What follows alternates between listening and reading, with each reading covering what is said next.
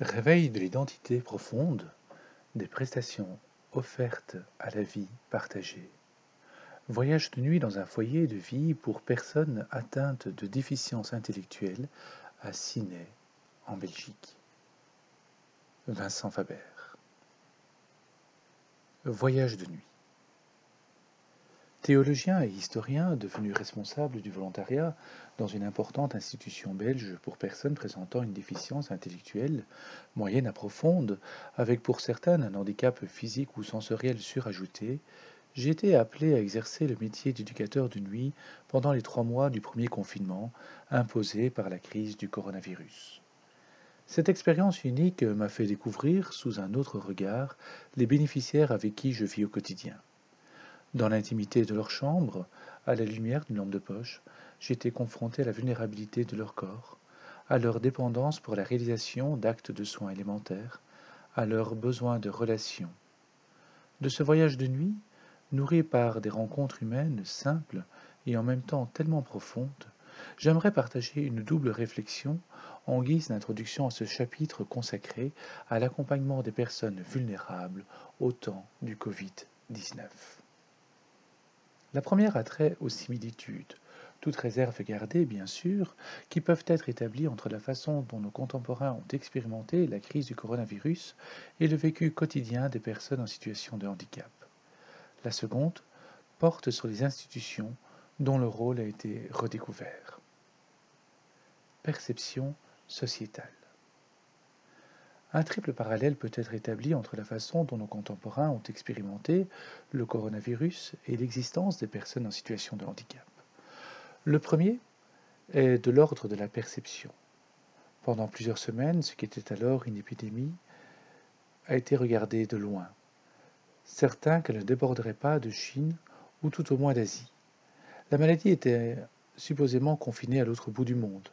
Elle ne pouvait nous atteindre suscitant chez beaucoup d'Européens une insouciante indifférence. Moyennant toutes les précautions d'usage, un processus analogue s'observe aussi par rapport à la perception sociétale des personnes porteuses d'une déficience a fortiori lourde.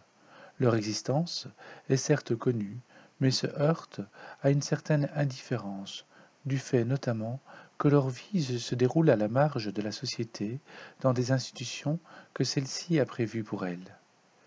Force est de constater qu'aussi développées soient nos politiques d'inclusion sociétale, ce public est peu ou pas présent dans notre quotidien. Vulnérabilité et handicap pour tous. Le second parallélisme tient au fait que nombre de nos contemporains ont expérimenté à l'occasion du confinement une situation de vulnérabilité et de handicap. Vulnérabilité dans le sens où très vite, il est apparu que la médecine ne pouvait être que d'un secours euh, limité face à la maladie, faute de pouvoir offrir un traitement efficace ou proposer un vaccin. Chacun dès lors était livré à lui-même, sa sécurité dépendant de sa capacité à respecter le confinement et les gestes barrières. Ce constat, largement relayé dans les médias, a amené nombre d'hommes et de femmes à prendre conscience brusquement de leur vulnérabilité des limites de leur corps et par extension de leur finitude, autant de réalités que vivent au quotidien les personnes en situation de handicap. L'article 114 de la loi française du 11 février 2005 définit le handicap comme toute limitation d'activité ou restriction de participation à la vie en société subie dans son environnement par une personne en raison d'une altération substantielle, durable ou définitive d'une ou plusieurs fonctions physiques, sensorielles, mentales, cognitives ou psychiques, d'un polyhandicap ou d'un trouble de santé invalidant. Certes, les statistiques montrent au moment d'écrire ces lignes qu'une large part de la population a échappé au coronavirus et que beaucoup de ceux qui l'ont contracté s'en sortent sans séquelles. Il n'empêche cependant que presque tout le monde a expérimenté du fait des mesures de confinement une limitation de ses activités et de sa participation à la vie en société. En d'autres mots, presque tout un chacun a vécu une situation de handicap génératrice d'anxiété, révélatrice de manque, générateur de frustration, mais également de richesse humaine. Dépendance aux invisibles. Enfin, Durant les longues semaines de confinement, nous avons réalisé notre dépendance par rapport à certains métiers, des plus exposés aux moins exposés. Médecins, infirmiers, aides-soignants, mais également éboueurs, caissiers, facteurs, policiers sont devenus nos héros. Ils sont ceux qui ont garanti notre approvisionnement et donc notre survie, nous ont assuré un certain confort. Cette dépendance, les personnes porteuses d'un handicap lourd la vivent également, tout en lui donnant un sens particulier, car tant pour elles que pour celles et ceux qui les accompagnent au quotidien, elle se vit dans la réciprocité. Les uns et les autres sont aussi bien en position de donneur de soins, de signification, de reconnaissance que de receveur. Consciemment ou inconsciemment, ils donnent la priorité à des relations humaines fortes et solidaires, besoin que beaucoup de nos concitoyens ont également réalisé. Et les institutions. Les institutions accueillant des personnes en situation de handicap sont aujourd'hui à la croisée des chemins.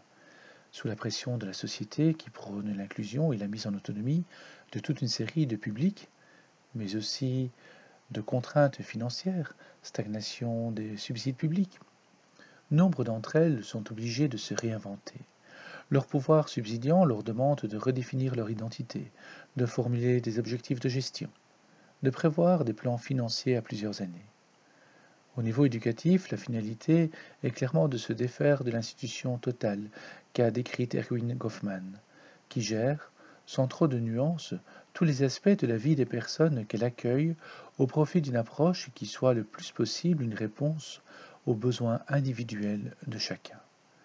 Les institutions d'aujourd'hui sont devenues des prestataires de services, empruntant de plus en plus au monde de l'entreprise certains de ses fonctionnements L'appellation entreprise à finalité sociale est d'ailleurs désormais largement utilisée. Dans ce contexte se pose la délicate question de leur identité existentielle. Les normes se reçoivent désormais de l'extérieur, parfois de bien loin quand on pense à la Convention des Nations Unies relative aux droits des personnes handicapées, votée le 13 décembre 2006 à New York. Elle est révolue l'époque où les institutions disposaient d'une large autonomie pour l'organisation de leur travail. La prise en compte des besoins de leurs usagers complique la possibilité d'avoir encore une vision globale et communautaire. Les enjeux fondamentaux sont désormais l'organisation, la gestion financière, la promotion de l'établissement et l'ingénierie sociale. Comme dans d'autres secteurs, notamment le monde hospitalier, ce changement n'est pas sans interpeller les, intervenants sur le sens de leur travail. Réveil de l'identité profonde des institutions. La survenue du coronavirus dans nos régions a plongé les institutions accueillant notamment des personnes en situation de handicap dans un état de stress qui a révélé leur identité profonde. À cet instant, une erreur tragique serait de les percevoir uniquement comme des entités administratives remplissant une mission d'utilité publique. L'effroi du Covid-19 a rappelé avec force qu'elles étaient avant tout des ensembles organiques, composés d'acteurs humains participant à un même projet d'humanité, venir en aide à des personnes particulièrement vulnérables. La gestion du confinement L'accompagnement et le soin des personnes atteintes par le virus ont d'abord été une affaire de mobilisation humaine. Comme en temps de guerre, pour reprendre l'image employée par le président de la République française, Emmanuel Macron, on a observé des comportements humains fort variés, avec des figures qui méritent d'être épinglées. Je pense en particulier à ces héros, intervenants du quotidien, d'ordinaire peu visibles, qui ont montré, parfois jusqu'au don d'eux-mêmes, jusqu'où pouvait aller leur conception du travail, la compassion et l'amitié qu'ils avaient pour les personnes qui leur étaient confiées. À titre personnel, j'ai été profondément impressionné par mes jeunes collègues qui se sont proposés volontairement pour apporter leur aide dans les services où se trouvaient des personnes contaminées. Le rôle et la responsabilité des directions doivent être également soulignés les institutions ont eu pour beaucoup de véritables capitaines qui leur ont permis de traverser la tempête. Cette mobilisation a été, je crois, révélatrice de leur véritable identité et de la façon dont les personnes y perçoivent leur travail. Au centre de leur action s'est retrouvée la relation bénéficiaire-accueillie qu'il fallait protéger et choyer. Confinés, ceux-ci ne pouvaient plus euh, en effet rencontrer leur famille que virtuellement. Beaucoup ont dès lors été privés de cette chaleur humaine que leur offrent régulièrement leurs proches. Les intervenants présents ont fait de leur mieux pour compenser ce manque. À bien des égards, j'ai eu l'impression que nous n'étions plus nécessairement dans une relation professionnelle, mais bien amicale, donnant tout son sens à la notion de foyer de vie. L'arrêt de nombre d'activités à l'intérieur des établissements, l'impossibilité de participer à une vie sociale à l'extérieur, a permis à tous de se redécouvrir et de se réapprivoiser avec à la clé peut-être un autre regard sur son travail. De gros efforts sont réalisés par les institutions pour inculturer une, leur charte de valeurs auprès de leurs membres. Le coronavirus a permis de vérifier la cohérence de celle-ci avec le vécu concret de tous les intervenants d'une part, et d'autre part, de réaliser un travail d'implémentation dans un contexte qui, assez paradoxalement, a été plus que porteur.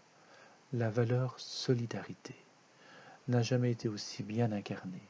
À une époque où se généralisent les entretiens de progrès, sans doute serait-il aussi intéressant pour les responsables des ressources humaines de se pencher sur l'attitude des uns et des autres durant cette crise. Parfois fort décriées, les institutions ont montré toute leur raison d'être pour l'accueil de publics particulièrement vulnérables. La crise du coronavirus les a mises en évidence. Certaines ont été confrontées à une mortalité très importante qui a, retenu l'attention des médias ou ont été obligées d'investir de nouvelles missions pour assurer le soin de leurs usagers qui ne pouvaient être admis dans les structures hospitalières. En guise de conclusion, qu'il me soit permis d'insister sur le fait que les institutions, quelle que soit leur obédience, ont une spiritualité qui est à comprendre comme un processus permanent de construction de sens qui oriente leur action à tous les niveaux. Celle-ci s'élabore bien sûr par rapport à l'histoire de la structure, à ses textes fondateurs, mais également à partir de chacun de ses membres en situation ou non de handicap, qui, par sa manière d'être et de faire, donne un sens particulier au travail qui est accompli. En beaucoup d'endroits, la crise du coronavirus aura mis en évidence cette âme institutionnelle.